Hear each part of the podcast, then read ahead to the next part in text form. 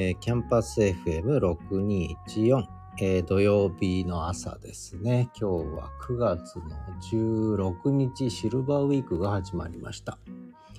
えー、休みが多いですね。24日ぐらいまで休みの方が多いのかな？そうでもないのかな？皆さん。シルバーウィークでも仕事してるのかな？わかりませんが、えー、公開ダラダライブ8回目になりますね。7月の29日から始めたかな。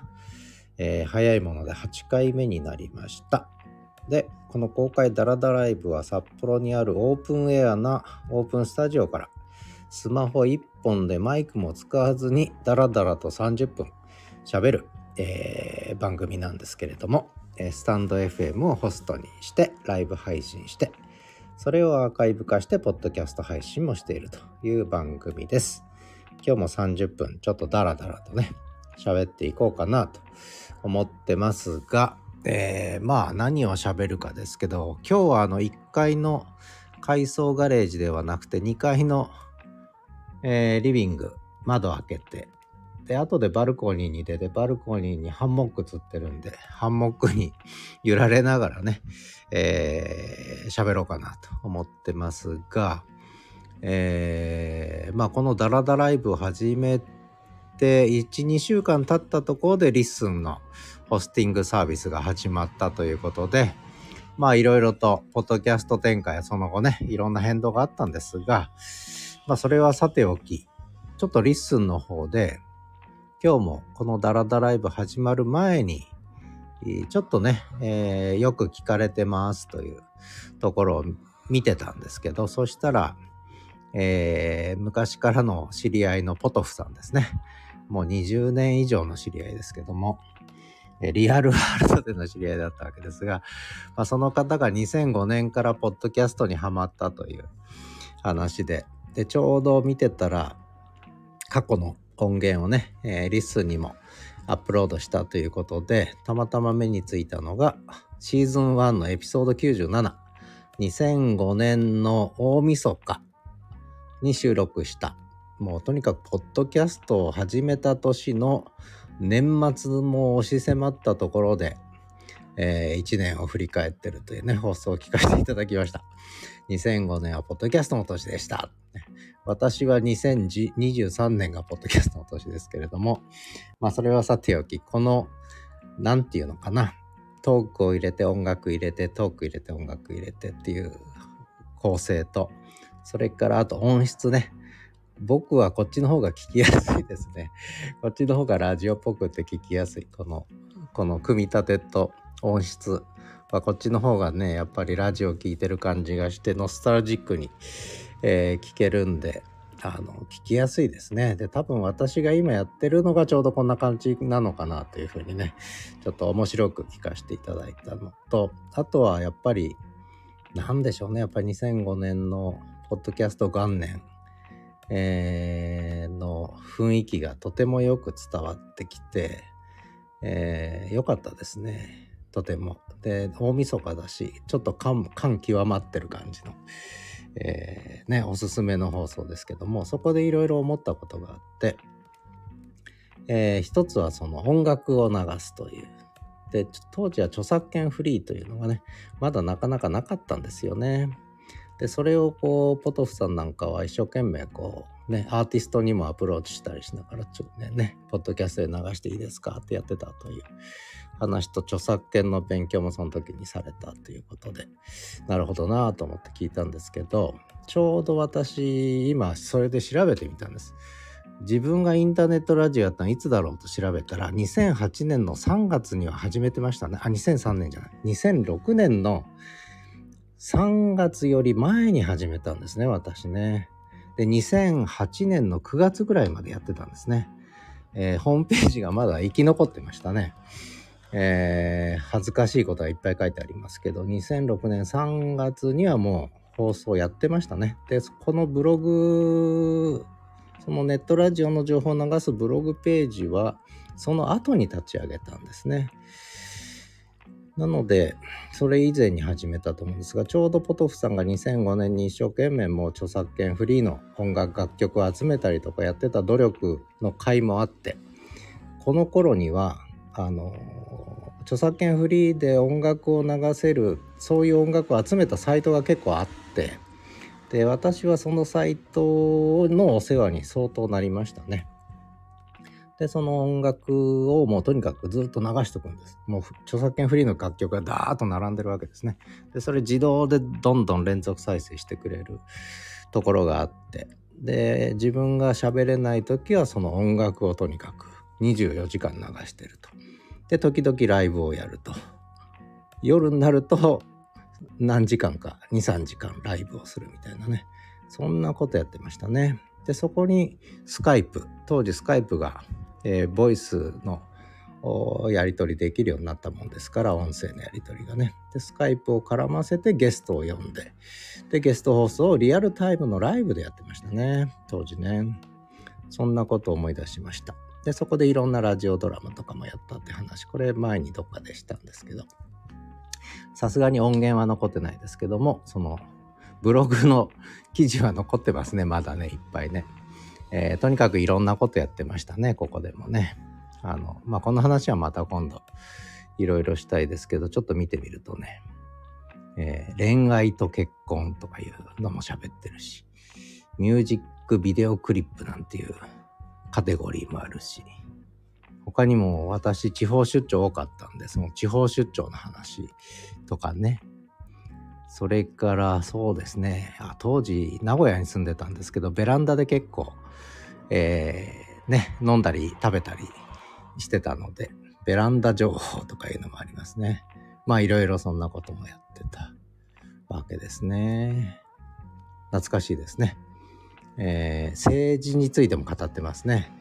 確か北陸の方に住んでる女性の方がその政治ネタ、私の政治ネタに興味持たれた方がいて一緒にやろうと言って政局ラジオっていうのやってましたね。えーこれは面白かったですね、この頃ね。2006年。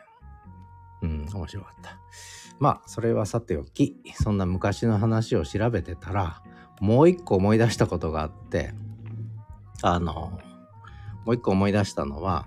昔あの、深夜放送を聞いてた時代より前に、短波放送ですね。ラジオ短波。知ってる方いるのかな？ラジオ短波を聞くと。えー、短波放送って世界中に届くんですよね。音質は悪いけども。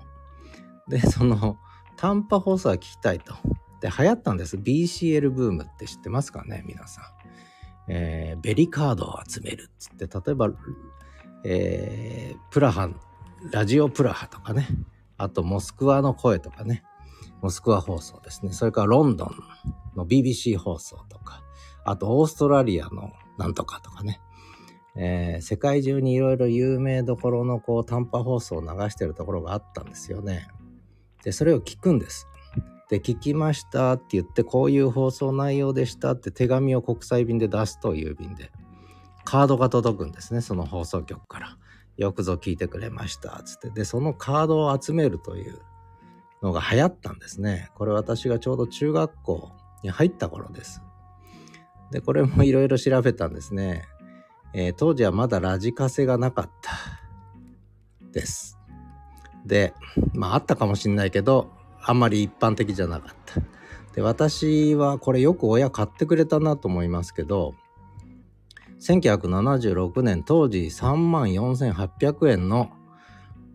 ナショナルパナソニッククーガ2200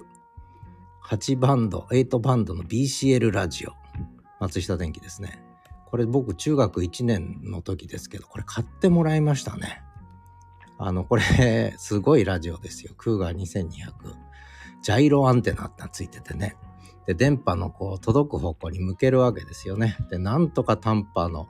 電波を集めて聞くと。で、もうか、もうノイズだらけですけどね。で、それを聞いて、とにかく聞き取って、内容を書いて、ロンドンとかモスクワとかオーストラリアとかね、あとアルゼンチンもありましたね。とかね、いろんなとこ送って、で、ベリカードが届くと。もうそれをこう、はがきファイルに入れて、ね、えー、集めるわけ。コレクションするわけですよね。で、それを友達同士で自慢し合うという。そんな時代があったのが、これ私のラジオ体験はむしろ深夜放送より短波放送ですね。ええというのを今日思い出しました。さっき思い出しました。これはポトフさんの放送を聞いてて思い出しました。うん、懐かしいですね。まあそんな時代があって。で、その後これでね、ラジオ短波だけ聞いてるわけじゃなくて、その、もう時間帯によって聞きやすい時間とか、あるいは日本語放送する時間帯とか決まってて、で、それを調べて、昔雑誌が出てたんじゃないかな。で、それで調べて聞いてね、やったという。で、合わせてその深夜放送もそれで聞くようになったんですね。これが私のラジオ体験最初だったんだなっていうね。本当に忘れてましたけど、思い出しました。えー、まあそんな話です。で、で、深夜放送の話ですけど、まあ最近あの、ポッドキャスト始めて、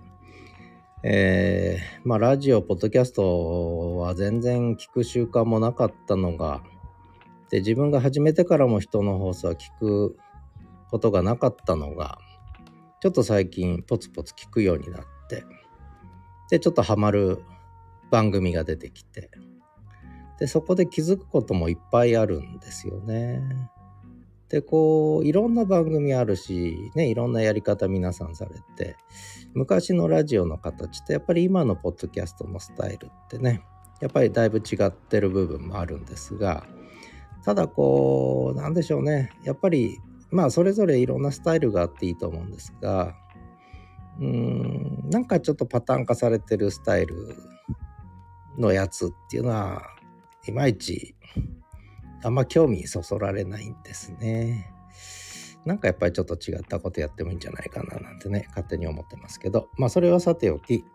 えー、まあ、音質の問題もよく問題になります、やっぱり声質の問題とか、あるいは話の質の問題とかね、クオリティって言った時にはいろんなことが関わるわけですよね。話の内容、声、喋り方、そして音質などなど、ね、いろいろあるなっていうのを最近思い始めました。で、えー、まあ、それに関連してちょっとね、やっぱりこう、ちょっとこう外国の、外国の英語で喋ってるポッドキャストもね、ちょっと時々聞いちゃったりすることがあるんですけど、聞いてるとね、あの、やっぱり英語圏の人たち、ポッドキャスト文化もっと浸透してって、やってる人の数も多いんでしょうが、聞いてる人の数も多いんでしょうが、語り慣れてる。語りが上手ですね。英語で喋ってる方。ちょっとびっくりしますね。えー、これはちょっとびっくりしました。やっぱり日本のポッドキャスターの語りに比べて、やっぱりね、たまたまいくつか聞いたんですけど、英語圏の人の語りはやっぱりなんかすごいね、あの、洗練されてるというか、語り慣れてるというかね、これはちょっとびっくりしました。なので、ちょっとその辺の語りの部分ね、もう少しちょっとこだわってみたいな、なんてね、ちょっと思ったりしてるんですね。で、もう一つちょっとやっぱりこだわりたいのが音質。で、ただその、私はその語ったのをなるべくスピーディーにこう配信したいなっていう思い持っててなんでかっていうとポッドキャストってやっぱり機動力が例えば文字で記事を書くのに比べて機動力が高いとねいうこと。それからあと情報量が多い。文字で書いてたらやっぱりこんなにたくさん書けないわけですよね。で今 AI が書いてくれるんでだから喋ればいいと。で機動力と情報量がやっぱりポッドキャストの一つの、えー、長所だろうと思ってるんでそうすると語ったことを即配信したいとスピーディーにね。ただ音質はやっぱり上げなきゃいけないと。よくしなきゃいけない。そこをなんとかこうやりたいと思って昨日ちょっとだけやってみたんですけど逆に聞きづらくなっちゃうんですよね。だからこれどうするかな？なんかいい形でね語りの語った内容をこう自動的に音質良くしてくれるようなね。なんかそんなのを自分なりに開拓したいなという思いはちょっとありますね。あのまあとりあえずゲスト呼んで編集してとかいうことはやる必要ないので私の場合今んとこねやる必要ないのでやっぱり自分が語ったものをとにかくちょっとでも音質良くして配信できる。でしかもなるべくスピーディーにやれると。でなるべく省力化自動化してやりたいと。なんかそんな風に思ってるんですよね。で今、まあ、この放送はスタンド FM なんてスマホのマイクに向かってねマイクもつけずに喋ってるわけですけど、まあ、スマホ自体が性能良くなったんでねこれで使えると思うんですがパソコンでやるときは一応マイク買ったんであんまりいいマイクじゃないんですけどマイクつないで有線マイクね。で、えー、ボイスメモに録音してそれを、えー、 GarageBand で編集したりするときはするんですけどそこでの GarageBand がまだねあの使い慣れてないでもう一個ねあの私の MacBook MacBook Air か Logic Pro も入ってましたね。だからこれもちょっと使ってみようかなと。こっちの方が多分いいんじゃないかなという。音質良くするにはね。ただ使い方わからない。で、今勉強中。なので、もうしばらくお待ちくださいってね。音質上がるのはね。あ、ごめんなさい。椅子蹴飛ばしちゃった。えー、まあそんなこんなで、えー、ちょっと昔話もしたんですが、私がなんでポッドキャスト始めたかっていうのはあちこちでも喋ったんですけど、えー、っとこれもちょっと振り返ってたら、えー、まあとにかく1月から SNS 発信を再開したんですね。ずっと2年間ぐらい離れてたんです。もう SNS つまんないなと思って離れてたんですがでまあノートでちょっと発信始めてでこれは文字中心に始めたんですがやっぱり音声記事も書けるっていうのがノートの魅力だなと思ったんでそのことも念頭にはあったんですね。でそれを使って4月の半ばから声の付録って4分間だけの1ヶ月に4分4分間だけ4分間だけね。1ヶ月に4分間だけ音声配信すると。まあいわゆるこうオンデマンドの音声配信ですからまあポッドキャスト化しないにしてもまあ一緒ですよね。広く配信するしないだけの違いででこれ始めたんですよねで5月4月出して5月出してってやってるうちにちょっとやっぱ面白いぞと声の発信は。ね。で、それで5月、5月5日からか。ね、結構早かったですね。5月5日からツイッタースペース使ってライブやって、それをの音源をスタンド FM に乗っけて、あとノートの音声記事にも乗っけてというのを始めたんですね。これを第1、第3金曜、月2回始めたんです。で、でそれでまあ、やってるうちに、やっぱり音声配信面白いぞっていう話になってで Spotify いやこれはもうポッドキャスト展開しようと思って7月4日7月4日ねで Spotify に開いてホストをねでそれを全部 Apple とか Amazon とか Google とか、えー、まあ Spotify はホストなのでそこに全部配信するということで7月4日に始めたんですよね最初のポッドキャストをちゃんと。でこれはもう配信日時とか決めずにもうエピソードを作って配信すると。でシーズン1で16個のエピソードを配信して1ヶ月ぐらいかけてね。でシーズン2始めたところで LISTEN が8月3日にホスティングサービスを始めたと。で私はその前7月半ばぐらいには Spotify 始めてからいろいろこうポッドキャスト周りを見ているうちに LISTEN にぶち当たってあこんなのがあるんだと思ってこれは使わない手はないと思って一応 LISTEN さんにも RSS を送るようにし始めたのが多分7月の中旬入る前ですよね。だから Spotify7 月4日に始めた直後だと思いますけどね。もう1週間後ぐらいだと思います。でそれまで LISTENさんの存在知らなかった。でも始めてたらホスティングが始まったと。でもうこれはねものやるしかないでまあ今の展開があるんですがあのまあそれでえー、っと1個。ね Spotify の方はだからどうしようかなと思って今週2回水曜日曜のね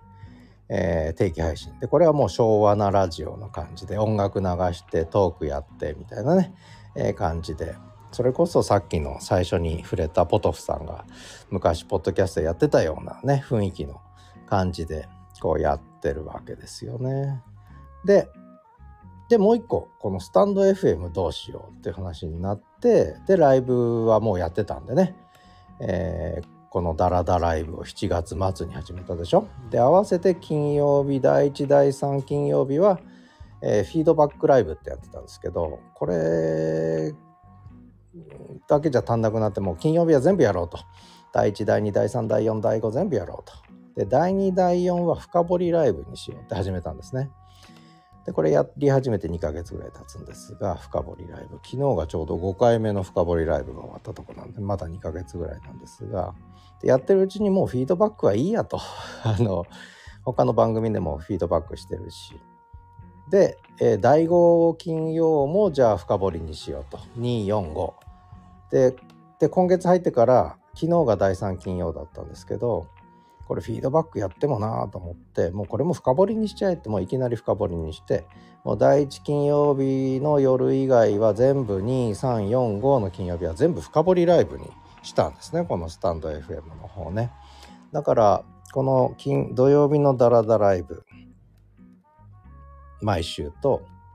金曜日は基本夜は深掘りライブただメンバー限定と。でそれをスタンド FM のメンバー限定とノートの音声記事で配信と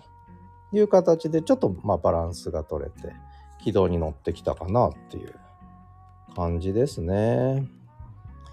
で、えー、っと、ちょっとバルコニーに移って、えー、ハンモックに揺られて喋ろうかな。あと10分程度なんですが、3人ほどお見えになって、えー、一言もなく言っちゃいましたけど、えー、っと、あと8分ぐらいですね。あと何喋ろうかな。えー、まあやっぱり、目下の課題は、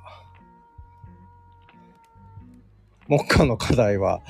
やっぱり、まあやっぱり語りをちょっともうちょっとちゃんとして、で、喋りももうちょっとちゃんとして、で、音質ももうちょっとちゃんとして、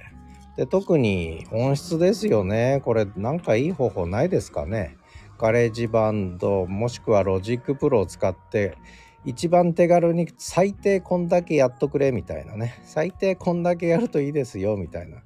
情報を求めていますであんまり手間暇かかってこうね、えー、編集に時間かかるのはちょっとあんまりちょっとやってられないかなと。ただやっぱり聞く人のこと考えるとね、えー、そこはやった方がいいしその方がたくさん聞いてもらえるんだろうなと思うんでやろうかなとは思ってるんですけどねちょっとずつね。ただまあ これもまた最初の話戻るんですがえー、2005年6年ぐらいにやってたこのポッドキャストのねあの雰囲気ねあの程度のノイズは僕は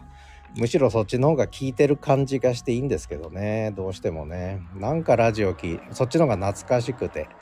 なんかあラジオ聞いてるなって。逆にこう音質良すぎてこう聞こえちゃうとこう距離感。さっきあの短波放送の話したんですけど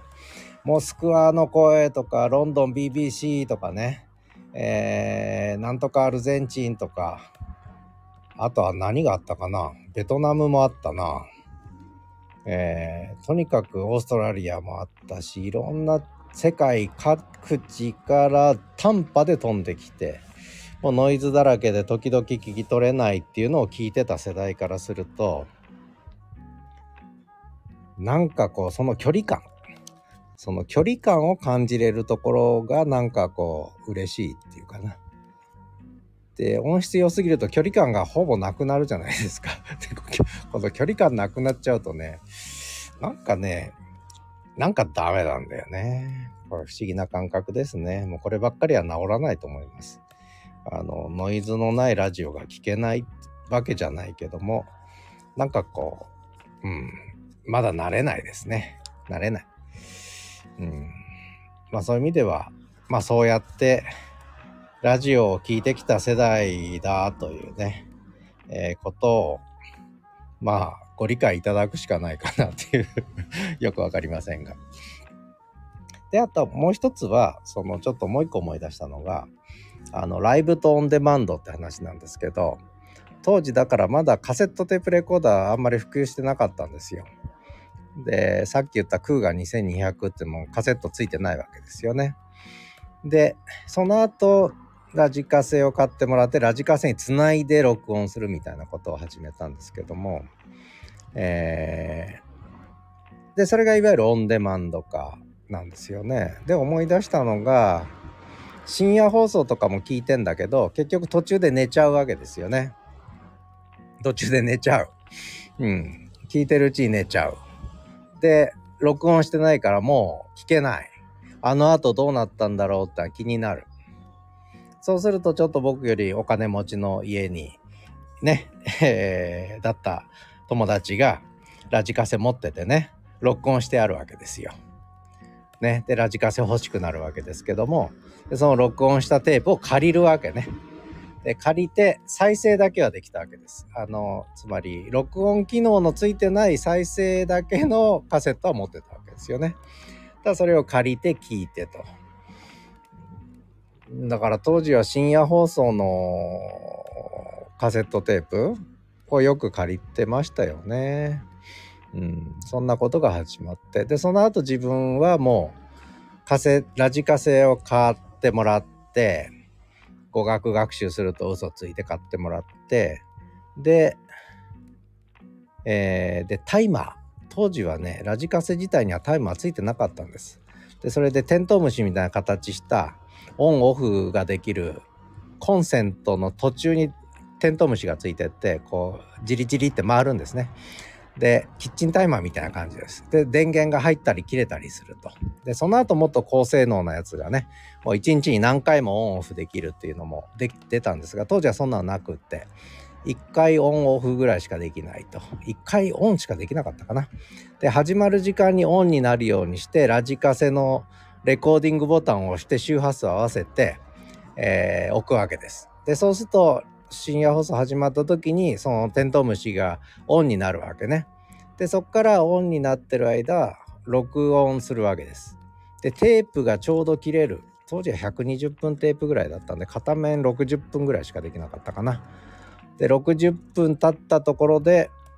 勝手にもうテープは終わっちゃうんでラジカセの電源は入ってんですけどもその後ずっとね。だけどテープが切れるから録音はそこまでという形でね、深夜放送を録音してたなーっていうことも合わせて思い出しました。うん、で、もういわゆる手作業のオンデマンド化ですよね。えー、今みたいにクラウドもなきゃインターネットもないので